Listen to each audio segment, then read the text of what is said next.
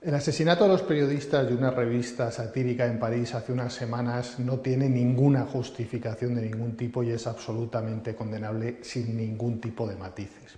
Este macabro acontecimiento ha puesto sobre la mesa un debate sobre los principios y la jerarquía de derechos sobre los que se debe asentar la sociedad europea y hasta dónde puede llegar la libertad de expresión. En definitiva, si puede existir incluso un derecho a blasfemar, aunque haya millones de personas que puedan sentirse agredidas por dicho eh, ejercicio del presunto derecho de libertad de expresión sin límites. La ley moral natural se resume en una regla de oro y es que no le hagas al otro lo que no te gustaría que te hicieran a ti. Este principio debería ser la base sobre la que se base los derechos de cualquier sociedad independientemente de que sea una sociedad confesional o aconfesional. Considerar que el derecho a la libertad de expresión no tiene límites y que está por encima del derecho de otros a no sentirse agredidos o insultados supone saltarse este principio básico de no hacer al otro lo que no te gustaría que te hicieran a ti.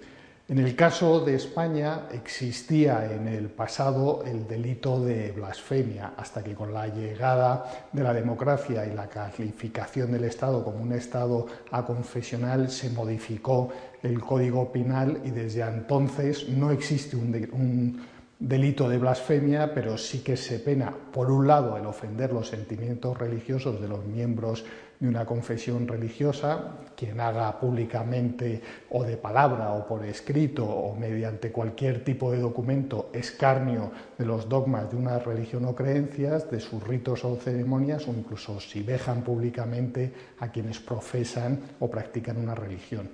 y se puso, eh, cuando se hizo esta modificación, una norma por la que de igual modo se pena a quien públicamente haga escarnio de quienes no profesan ninguna religión o creencia. Lamentablemente, esto que está en el Código Penal español no se aplica o se aplica de forma eh, muy laxa y hemos visto hasta ejemplos de cocinar en televisión un crucifijo sin que haya ocurrido absolutamente nada.